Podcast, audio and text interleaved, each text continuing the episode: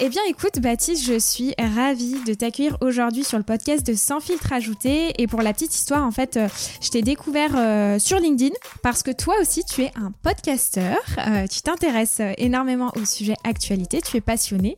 mais avant que voilà, je te, je te, présente, je préfère te laisser te présenter et puis de dire qui tu es aux auditeurs qui nous écoutent. Bah, c'est très gentil à toi, Salomé, de m'avoir invité. C'est la première fois que je passe sur un autre podcast que le mien. Euh, moi, je suis euh, directeur régional avant tout chez Mapas Pontex, donc le leader des éponges et des gants de ménage, qui est présent euh, dans à peu près toute la grande distribution en, France. Et je manage une équipe, une équipe de cinq commerciaux qui visitent la grande distribution, principalement les gros hypermarchés et les moyens supermarchés de tout le sud-est de la France. Et euh, bah, du coup, comme tu l'as dit, hein, je suis aussi podcasteur et euh, moi j'arrive à livrer en 10 minutes chrono, c'est ma promesse euh, du podcast, chaque semaine, les actualités qui font toute la grande distribution. Et mon podcast, il s'appelle Rayon au carré et il est disponible bah, sur toutes les plateformes où toi-même tu es. Du coup, donc tes auditeurs pourront me retrouver s'ils le souhaitent très facilement. Eh bien, écoutez, n'hésitez pas en tout cas à aller, écouter le podcast de Baptiste. C'est vrai que c'est hyper intéressant ce format de, de 10 minutes. Toi, ça t'est venu euh, enfin, comment ça t'est venu en fait de vouloir créer ton podcast? Bah, je voulais apporter euh, l'actualité qu'on voit passer beaucoup. Alors moi, j'ai, je suis abonné à toutes les newsletters LSA, linéaires qui peuvent passer sur ma boîte mail et dont je prenais pas trop le temps de lire à part les gros titres du genre tiens, il y a 57 magasins casino qui basculent en intermarché. Tu vois, c'est la dernière newsletter que j'ai reçue et je cliquais pas sur lire. Et je me suis dit mais combien on est à pas cliquer sur lire et finalement passer à côté d'une info qui pourrait peut-être se résumer assez rapidement. Et donc du coup, je me suis mis à lire, à apprendre beaucoup de choses et je me suis dit tiens, c'est peut-être le moment de le partager à tous ceux qui pensent pas à mais qui ont potentiellement, bah, pendant des moments de route, euh, la capacité à pouvoir me prêter oreille et à entendre cette information. Mmh, non, c'est vraiment, vraiment chouette. effectivement, euh, je, te confirme, je pense qu'on est euh, assez nombreux à être pris dans le, dans le fil de notre journée. et pourtant, c'est tellement important, les actualités en grande distribution. Enfin, ça te permet vraiment d'être à la page avec n'importe quel interlocuteur. Et j'ai aussi pensé à tous ceux qui prennent la voiture à 5-6 heures du matin, soit pour aller faire des implantations, soit pour aller travailler et qui se tapent les programmes de la nuit, euh, qui sont pas toujours hyper passionnants à la radio. Voilà, je me suis dit, le, petit, le chef de rayon qui a un petit trajet de 10 minutes à faire, euh, c'est l'occasion aussi pour lui de prendre l'actualité avant d'avoir son lot de, de, commerciaux qui passent le voir et qui euh, vont lui faire des contextes dans la vente euh, pour lui aussi avoir l'actualité et pouvoir suivre tout ça. Absolument. Puis t'en as aussi qui écoutent, alors de la musique certes, mais aussi des podcasts en remplissant les rayons. Enfin, quand ils en ont la possibilité, bien sûr. C'est vrai, hmm. t'as raison. Et comment t'as découvert du coup le podcast euh, sans filtre ajouté? Et bah pareil comme toi, j'ai sur LinkedIn à la base et j'ai fait aussi, enfin alors, c'est faux. À la base, j'ai été trouvé sur euh, Apple Podcast, puisque moi-même, j'étais en train de rechercher des podcasts en me disant, dis donc, il n'y a pas beaucoup d'offres pour écouter euh, les actus de la grande mmh. distribution, ce qui m'a nourri mon projet. Et euh, j'étais, enfin, j'ai quand même pris le temps, du coup, d'écouter aussi tout ce qui était fait en matière de grande distribution et, on va dire, les podcasts qui ressortent le mieux aussi des, des, des, actualités en général pour prendre le meilleur de tout ça et créer le mien. Mais je reste quand même un fidèle auditeur du tien, même si derrière, je reprends quelques actualités. Et après, ton fil LinkedIn et depuis peu, je suis aussi abonné à Instagram, me permet de découvrir un peu toutes tes euh, photos et infographies que tu mm. peux mettre et, qui alimentent euh, au quotidien la grande distrie. Donc ça, c'est top. Je suis très friand des avant-après. J'aime beaucoup euh, les changements de packaging, tout ça. je trouve ça sympa. Tout le travail qui est fait finalement en interne dans les grandes boîtes et qui est pas toujours remarqué des consos, toi tu le notifies et du coup on voit vraiment la différence quand il y a deux packaging côte à côte dans le même rayon et, il y a le nouveau et l'ancien. Ouais, et puis ça, c'est euh, c'est toujours un peu euh, le, la consécration quand tu trouves un avant-après dans le rayon. Euh, tu te dis, ah là, c'est vraiment mon jour de chance, quoi. Donc ça, c'est vraiment chouette. Les petits plaisirs de Salomé. Voilà, les petits plaisirs de, de, de passionnés de grande distribution. Si toi aussi, en vacances, tu ne peux pas t'empêcher de passer 15 ou 20 minutes dans le, dans le magasin de ton lieu de vacances, euh, voilà. N'en parlez pas à mon épouse, elle déteste faire les courses avec moi à cause de ça. On ne fait plus que du drive, puisque sinon, moi, je visite tous les rayons à la recherche de toutes les petites PLV, tout ce qui peut traîner, euh, assez novateur, et je suis fan aussi. Eh ben, on est, je pense qu'on est plusieurs à, en faire partie de, de, cette euh, communauté de Montons une association. Ouais, je pense. L'association des deux heures et demie de course pour 10 articles. exactement, exactement. Baptiste, ce que je te propose, c'est un peu le, la signature de, de cet épisode, c'est de parler de nos up and down du mois. Donc encore une fois, ce sont les coups de cœur et coups de gueule. Alors quand je dis coups de gueule, je nuance toujours les propos. ça peut être des interrogations, des, des, des éléments sur l'actualité qui nous ont surpris. Et je te laisse commencer avec euh, ton up du mois. Euh, oui, alors moi, mon, mon, hub du mois, il est sur euh, le fait qu'on a été frappé par une canicule. Hein, euh, on, on, a, on a connu un été particulièrement chaud sur la période du mois d'août, contrairement au mois de, de, juillet. Et moi, je veux te parler de la réduction de la consommation d'eau dans l'industrie agroalimentaire. Je suis tombé sur un article hyper intéressant qui a été publié sur le mois d'août sur le fait qu'il y a 4,1 milliards de litres d'eau douce qui sont consommés sur une année en France, donc ce qui est quand même particulièrement énorme en termes de consommation, mais il y en a que 4% qui l'est pour l'industrie et la plus grosse, le plus gros consommateur d'eau douce, euh, c'est euh, l'usage agricole. Et donc du coup, c'est vrai que assez souvent, ces 4% qui sont utilisés par l'industrie sont facilement pointés du doigt sur euh, de la surconsommation, que ce soit d'ailleurs pour des grandes entreprises qui mettent de l'eau en bouteille comme Evian ou Volvic, mais que ce soit aussi pour l'industriel qui a juste besoin de nettoyer ses machines. Évidemment, dès que la ressource vient à manquer dans une région, tout de suite on pointe du doigt euh, l'industriel qui va peut-être en utiliser plus qu'un ménage en France, euh, le consommateur du coin. Et, euh, du coup, bah, le premier poste pour ces, entreprises d'agroalimentaire, c'est d'utiliser cette eau pour le nettoyage. Et il y a certains industriels qui arrivent à réduire justement leur consommation bah, pour mieux partager euh, ce bien collectif qui est l'eau et euh, surtout bah, s'assurer qu'en fait euh, demain on puisse avoir des usines presque autosuffisantes en eau. Et il y a un travail en fait monstre parce que la grosse partie euh, de gaspillage d'eau qui est fait dans ce type d'entreprise, c'est surtout des fuites finalement. C'est bête, mais euh, l'eau en fait, elle, s'échappe juste parce que les tuyaux ont mal été euh, conçus ou alors du coup il y a des réparations monstres à faire et, et l'entrepreneur se dit bon bah tant que ça tient, j'en ai pas besoin plus que ça parce que c'est pas ça qui va lui rapporter de l'argent. Mais finalement ils se rendent compte qu'avec des gros investissements, ils arrivent finalement à réduire leur consommation et en réduisant leur consommation d'eau, ils arrivent aussi à réduire leur facture.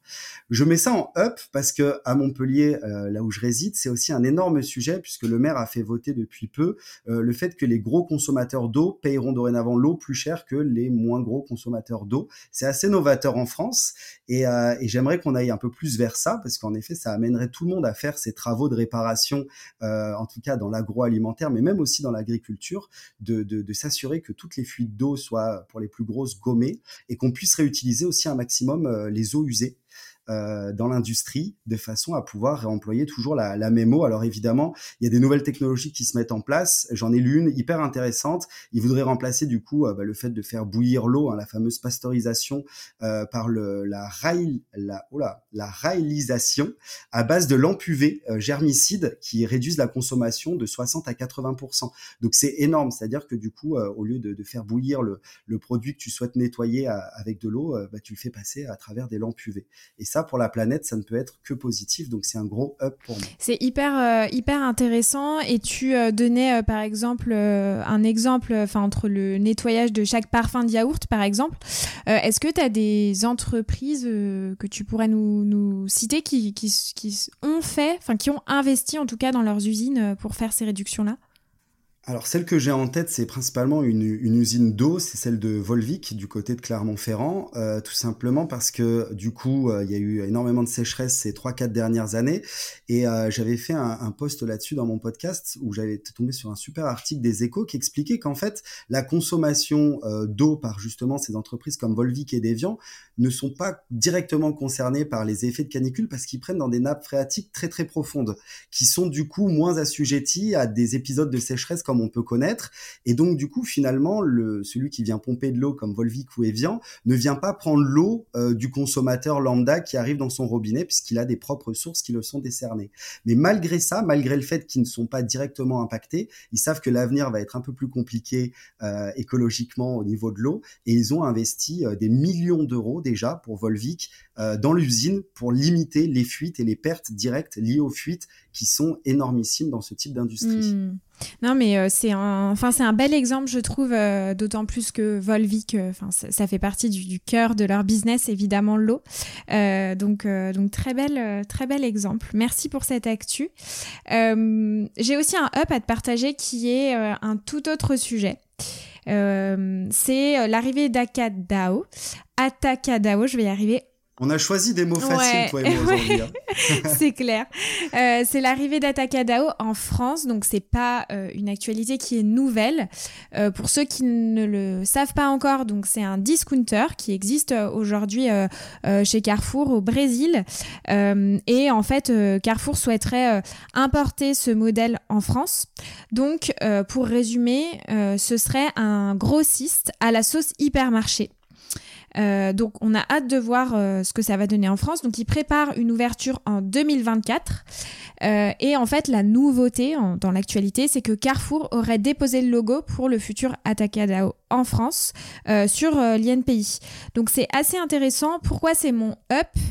Euh, parce que je trouve, hein, je sais pas toi ce que tu en penses Baptiste, que ça marque un profond changement de la grande distribution, euh, bon, notamment euh, marqué par le Covid, l'inflation, et puis voilà, le, portefeuille en tout cas des enseignes qu'on a aujourd'hui se modifie profondément. Hein. on a pu le voir dans les actualités, notamment avec Casino, Intermarché, Provera, Carrefour. Il y a pas mal de choses qui, qui bougent, et je trouve que c'est extrêmement intéressant de vivre cette période de, mutation profonde. Qu'est-ce que tu en penses, toi, Baptiste c'est exactement le mot, hein, mutation profonde. Euh, là, on, a, on assiste au rachat de Cora par Carrefour, on assiste à Auchan qui achète des magasins euh, au Portugal. Euh, la grande distribution est en train de se reformer avec des gros groupes qui vont être toujours un peu plus puissant. Et, derrière, il faut aussi qu'il s'adapte au panier euh, du, du, consommateur. Je sais que la France, du coup, pour des, enfin, des enseignes comme Carrefour, Auchan, est hyper importante malgré leurs investissements à l'étranger. Et ils cherchent encore le, la, clé du succès. Je pense particulièrement à Auchan, qui galère depuis quelques périodes euh, en France à, à, à conquérir, de, à prendre des nouvelles parts de marché. Et pourtant, ça leur empêche pas de continuer d'investir dans d'autres pays, mais ils aimeraient pouvoir toucher un peu plus la France. Carrefour l'aimerait aussi. Et tu vois, ce, modèle-là, ils l'ont essayé avec Supeco, euh, et, et, ça n'a pas pour le moment le, le, succès euh, attendu. En tout cas, le développement a été énormément freiné. Alors, est-ce que c'est pour attendre l'arrivée justement de cette nouvelle enseigne? Mais je pense que d'ici peu, on va avoir, comme tu le disais, beaucoup de nouvelles enseignes qui vont apparaître pour s'adapter au portefeuille avec du discounter, et on va en voir d'autres aussi malheureusement disparaître. Et, et c'est ce qui me plaît moi dans la grande distribution, c'est ce côté un peu cyclique. Euh, voilà, il y en a qui, il y en a qui disparaissent, il y en a qui apparaissent, et, et tout ça est géré généralement par les grands groupes derrière, les grandes enseignes qui ont su bien se positionner. Absolument, et justement c'est une transition parfaite. Hein. Tu parles de grands groupes euh, et grandes enseignes. Tu as un down aussi, euh, Baptiste, à nous partager. Ouais, j'ai un down par rapport au, name and shame des distributeurs sur les fournisseurs. Donc le name and shame, c'est je cite et, j'accuse entre guillemets ou en tout cas je mets la honte, hein, le fameux shame euh, sur un fournisseur. Et là, je voulais parler d'un cas particulier suite à des, c'est pardon, souvent suite à des négociations commerciales qui s'achèvent fin février où le distributeur va ouvertement afficher des éléments parfois secrets de fournisseurs pour dénoncer euh, des contrats, des augmentations qui ne sont pas passées. Donc, euh, grosso modo, un Leclerc qui dit à Ricard, euh, je ne veux plus travailler avec vous, et Leclerc l'affiche très ouvertement dans ses magasins. bah là, c'est actuellement le cas, et c'est Olivier Dauvert, du coup, le, grand spécialiste de la distribution, qui en parle. Ça se passe chez Inter, chez Intermarché, avec les pommes de terre rissolées, Findus. En fait, la marque Findus a décidé de revoir son pack et de baisser de 10 grammes la quantité de pommes de terre rissolées dans le paquet. Donc ça aussi, c'est une pratique commerciale des fois euh, jugée trompeuse, mais le, fournisseur hein, qui, produit, selon moi, et c'est mon point de vue, a le droit de revoir aussi son pack du moment que c'est clairement indiqué euh, pour l'esprit du consommateur que euh, bah, au lieu de faire 600 grammes, il en fait plus que 590. Donc euh, jusque-là, euh, moi, ça me dérange parce que du coup, tu as un intermarché qui derrière va prendre cette image de ce pack avec l'augmentation de prix au kilo et ils communiquent euh, très ouvertement sur leur affiche jusqu'à 68% d'augmentation du prix. Voilà ce qu'ils disent aux consommateurs. Ils mettent les, pommes rissolées en photo et ils disent voilà, on a déréférencé euh, cette référence Findus parce qu'il y a jusqu'à 68% d'augmentation du prix. Et en fait, le jusqu'à, moi, il me pose un problème car aujourd'hui, la loi, elle est très claire là-dessus. C'est le distributeur qui fixe le prix. Donc, c'est le magasin qui est responsable du prix de vente qu'il met. Alors, évidemment, il doit faire un peu de marge dessus. La loi l'impose. Il n'a pas le droit de vendre à perte. Mais le jusqu'à 68%, pourrait dire que si un intermarché le souhaite, il peut augmenter le prix de ce produit de 68%. Mais il n'est pas obligé. Il peut très bien moins marger dessus. Donc pour moi, c'est l'actualité down de ce, de ça, de ce, de ce mois, puisque ce name and shame de l'enseigne Intermarché, dans sa communication, veut passer pour encore un défenseur du consommateur, alors que c'est lui-même qui est responsable du prix de vente qu'il met euh, dans ses magasins pour euh, la caisse euh, de ses consommateurs. Est-ce que justement Findus a réagi là-dessus ou alors au plus largement de ce que tu as pu lire ou voir sur LinkedIn, la, la, communauté, je dirais, entre guillemets, des, des fournisseurs Est-ce que tu. ou tu as pu en discuter peut-être avec d'autres fournisseurs? J'ai pas eu l'occasion d'échanger euh, à ce sujet-là, mais de, de l'expérience maintenant que j'ai, de, à chaque fois où le distributeur tape sur le, fournisseur, les, les, fournisseurs essayent de rester discrets sur ce sujet-là parce que bah parce que c'est toujours pénible, ils voudraient pas que ça se répercute euh, sur d'autres enseignes. Euh, Intermarché, c'est quand même plus de 14% de part de marché des consommateurs en France, donc ça va leur peser gros hein, en termes de pertes à Findus. Donc je pense qu'ils veulent rapidement passer à autre chose. maintenant, pour moi, c'est à Intermarché de prendre sa responsabilité, de ne pas le référencer, et point barre, et, pas besoin de crier sur tous les toits que le fournisseur a décidé de faire ça. Bah, et du coup, c'est pour moi, c'est le but, c'est de faire peur aux autres fournisseurs de, ne pas faire ce genre de choses alors que le fournisseur est quand même libre de proposer le produit qu'il veut. Et je pense que c'est quand même le consommateur derrière qui a le, dernier mot. Je le dis dans mon podcast, hein, à chaque euh, introduction, c'est le portefeuille du consommateur qui décide finalement euh, du droit de vie ou de mort du fournisseur ou du distributeur. Ouais, ouais, ah non, non, mais absolument. C'est sûr que le, le rapport de force euh, est tout à fait déséquilibré.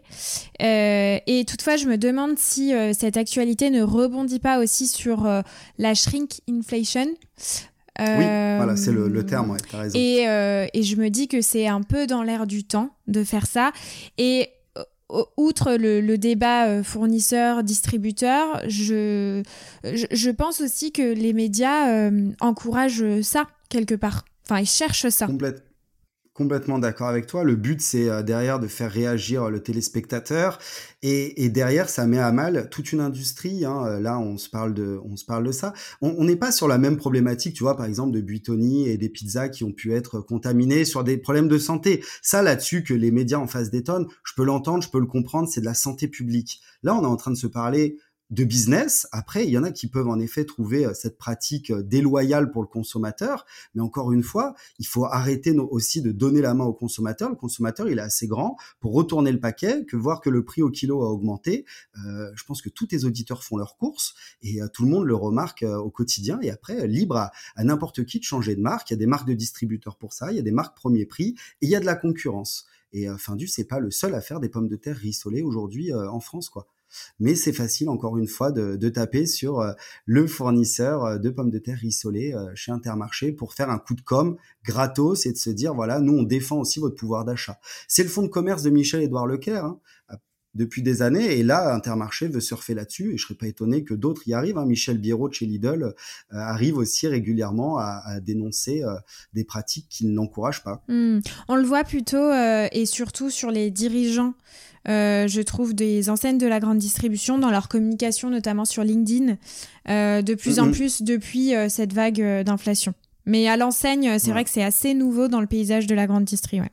Hmm. C'est clair. Euh, écoute, pour continuer sur les enseignes, moi je te partage aussi un down. Alors, ce n'est pas un down, c'est plutôt un questionnement. Euh, c'est le départ de Cathy Collard-Gégère qui quitte Picard. Donc, euh, effectivement, Madame Collard-Gégère était à la présidente de Picard depuis trois ans. Et c'est Guillaume de Gauque qui va assurer l'intérim, donc qui est aujourd'hui directeur administratif et financier Euh, Cathy euh, Collard-Gégère, elle a fait un super mandat hein, chez Picard. Donc on peut le voir avec notamment un super plan de croissance euh, qui a été nommé Proxima en interne et qui a permis entre autres le développement de nouveaux concepts. Il y a eu un super nouveau programme de fidélité aussi et de digitalisation de l'enseigne qui a recruté 2,5 millions de clients. Donc c'est quand même assez conséquent. et puis son mandat a été aussi marqué par une vraie volonté de repenser et d'améliorer l'expérience client de l'enseigne et ça a été réussi parce que euh, Picard a réalisé plus de 20% de croissance en 3 ans pour atteindre 1,7 milliard d'euros euh, de chiffre d'affaires en 2022. Donc c'est assez conséquent. Et euh, effectivement, on n'avait pas eu trop de... Enfin, l'annonce avait été assez inattendu, inopiné, on s'y attendait pas forcément. Et euh, Cathy Collard-Gégère euh, a réagi euh, récemment en disant qu'elle estimait avoir accompli sa mission et puis que c'était d'un commun accord son départ. Mais c'est vrai que c'est une surprise, je trouve, cette annonce. et c'est pour ça que je voulais la catégoriser en down.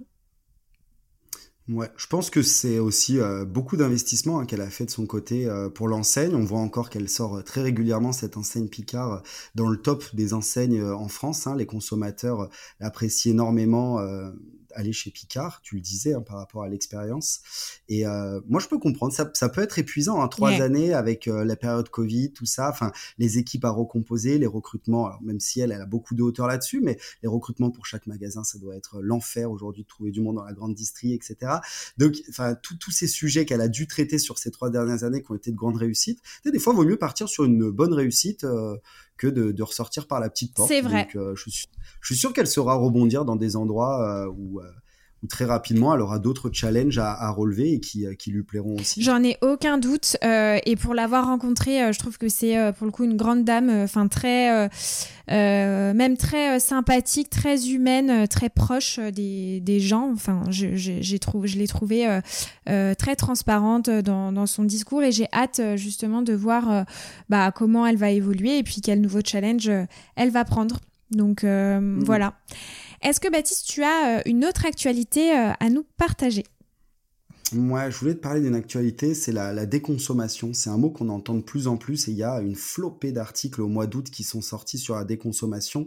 Je vais peut-être me dire tout le trimestre hein, de juin, juillet, août, on a eu euh, énormément d'articles. La déconsommation, la déconsommation. Euh, c'est une tendance, mais une tendance imposée. Tu sais, tu as les tendances qui sont à la mode. Là, cette fois-ci, euh, c'est plus une mode. Il n'y a plus le choix en fait de déconsommer. consommer moins. Il y a trois ans, quand on en parlait, on associait cela à la baisse de la consommation de la viande, par exemple, pour un bien-être animal, ou encore la baisse des achats textiles pour des vertus euh, sur l'écologie, réduire la fast fashion, qui peut être polluante. Et donc, du coup, quand on parlait de déconsommation à l'époque, c'était toujours dans un but hyper positif de faire quelque chose de bien pour la planète.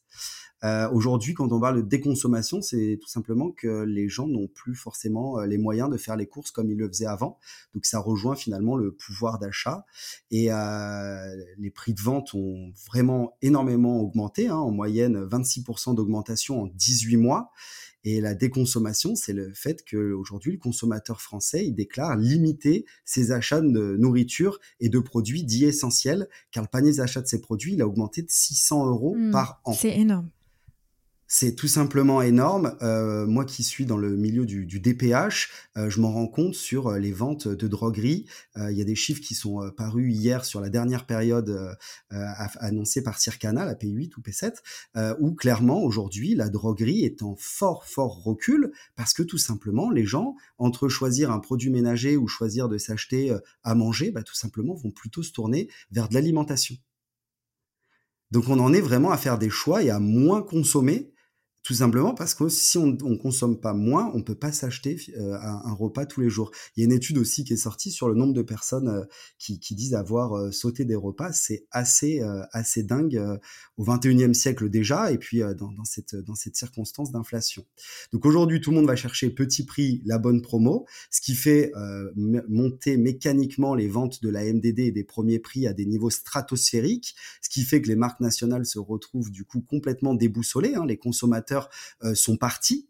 Il faut qu'ils trouvent des, subterfuges pour les faire revenir. Je sais pas si tu as vu Danone a mis en place sur ses packs de yaourt le prix le prix maximum recommandé histoire d'imposer un prix plus bas pour que le consommateur puisse voir que la marque nationale essaye de se rapprocher d'un prix MDD. Mais c'est hyper compliqué parce que le client, il va être fidèle pendant des années et puis il suffit d'un Covid avec des confinements, puis derrière une inflation et finalement bah, les habitudes changent. Et ça, on le remarque aussi beaucoup dans les parts de marché. Tu vois les parts de marché que gagne Leclerc depuis maintenant six mois. Sur la dernière période, tu as vu la croissance, c'est incroyable. 1,4 points de mm. plus. Olivier Dauvert, justement, dit c'est l'équivalent sur une année euh, d'un milliard d'euros de chiffre d'affaires supplémentaire. Mm. Lidl et Aldi qui continuent aussi de gagner en, clientèle sur, sur un cumul des, des, six derniers mois. Et donc, du coup, cette limitation de, de, de, consommation, je te disais, elle touche particulièrement les produits d'hygiène, car face à l'augmentation de tous les prix, il y a un tiers des Français qui disaient en avril à l'IFOP faire un choix entre manger ou l'hygiène corporelle. C'est incroyable. Mm.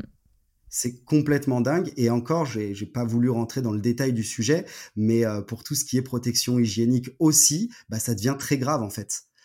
Et c'est pour ça qu'il y a encore beaucoup de combats pour euh, avoir des prix euh, planchers fixés pour tout ce qui va être protection là-dessus, qui sont des obligations hein, finalement d'hygiène pour les femmes et qui pèsent de plus en plus aussi dans le panier.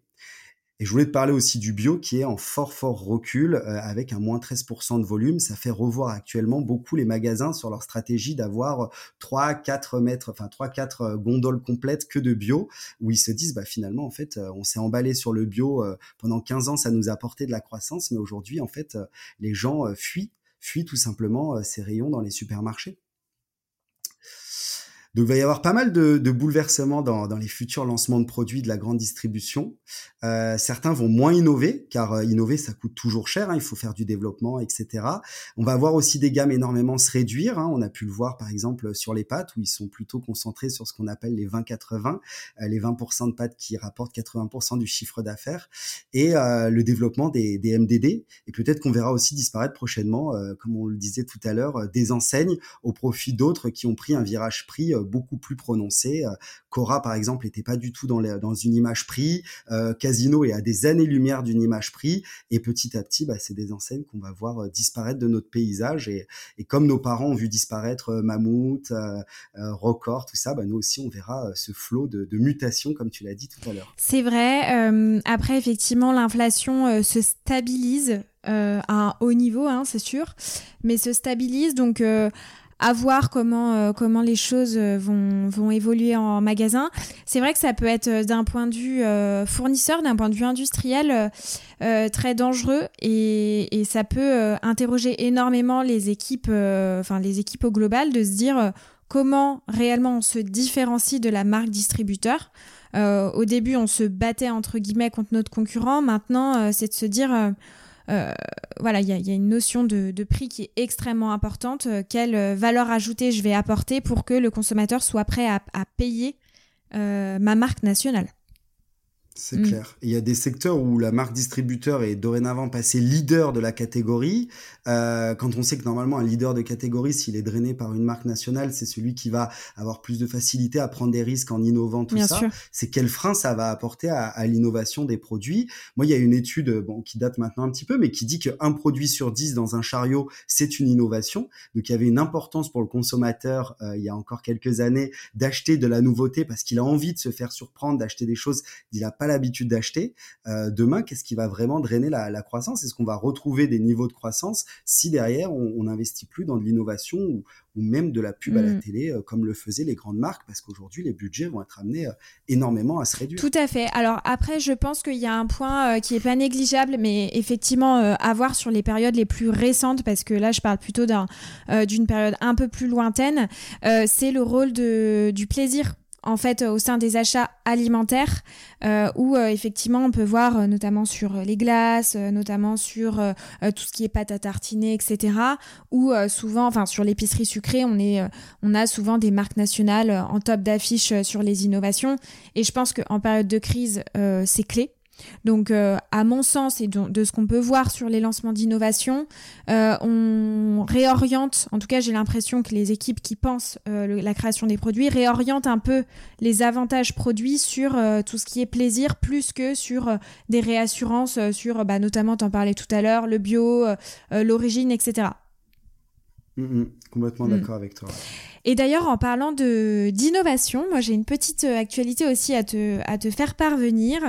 Euh, c'est Carrefour qui euh, innove avec un pack, enfin vient perturber en tout cas ces packs de la gamme Carrefour Sensation sur les pâtes. donc il va y avoir une gamme qui va être lancée pour l'occasion des Jeux Olympiques de Paris 2024 et du 23 octobre au 7 avril, euh, Carrefour fera gagner 240 places pour les Jeux Olympiques de Paris. Euh, il faudra euh, effectivement acheter un des packs pour pouvoir participer. pourquoi je trouve que c'est intéressant? Alors déjà, quand j'ai regardé le pack, je, je, ne sais pas si tu as le lien et l'article sous les yeux, mais j'ai tout de suite pensé à Barilla. Enfin, honnêtement, c'est assez incroyable. Je n'osais pas t'en parler. En effet, j'ai vu le pack, j'ai dit ah oui quand même. Ah, c'est c'est bleu avec une petite fenêtre où on voit les pattes à travers. Alors je crois que Bayrila a abandonné la petite fenêtre, mais ça ressemble quand même énormément. C'est exactement le même bleu quoi. Enfin, j'aimerais, j'ai hâte de voir demain les packs en rayon. Euh, je pense qu'il y a un avant après intéressant déjà avec les packs actuels, mais encore euh, encore plus avec la, la concurrence. Oui oui, c'est assez dingue et euh, quand on sait que le conso il passe 2-3 secondes en rayon, bon Bon, on, revient toujours au même sujet hein, de marque nationale vs euh, marque distributeur. Là, pour le coup, en rayon, euh, hâte de voir ce que ça va, ce que ça va donner.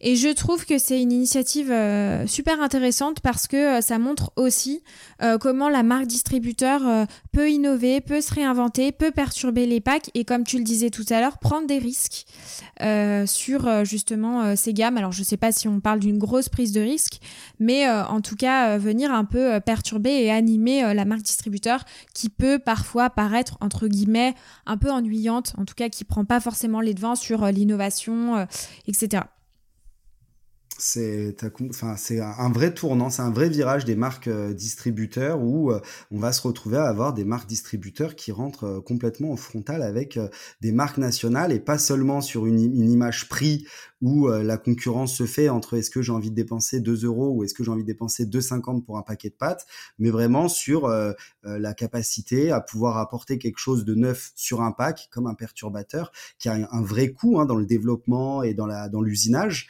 et qui maintenant se retrouve sur les marques distributeurs.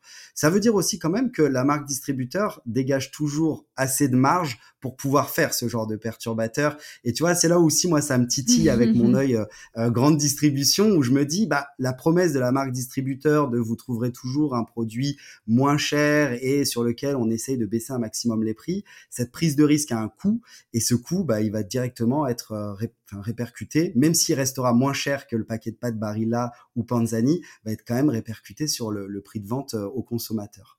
Et là, la promesse est un petit peu moins tenue, mais comme tu dis, pour sortir un peu de l'ennui euh, des packs MDD, en effet, ça ne peut être que positif pour mmh. eux. Quoi. Tout à fait. Écoute Baptiste, merci beaucoup pour, euh, ton temps. Euh, c'était extrêmement agréable d'enregistrer avec toi.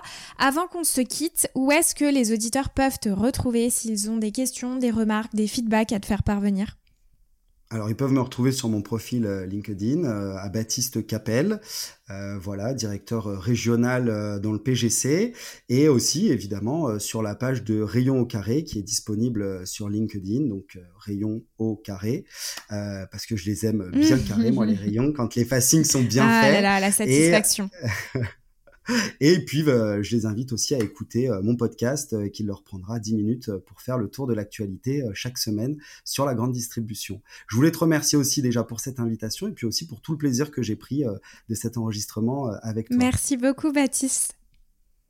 À bientôt. à bientôt. Merci beaucoup d'avoir été avec moi jusqu'à la fin de cet épisode. J'espère qu'il t'aura plu. N'hésite pas à m'écrire sur Instagram au nom de Sans filtre ajouté ou LinkedIn au nom de Salomé Charicton. Je réponds à tous les messages et je suis toujours super contente d'interagir avec vous. À bientôt!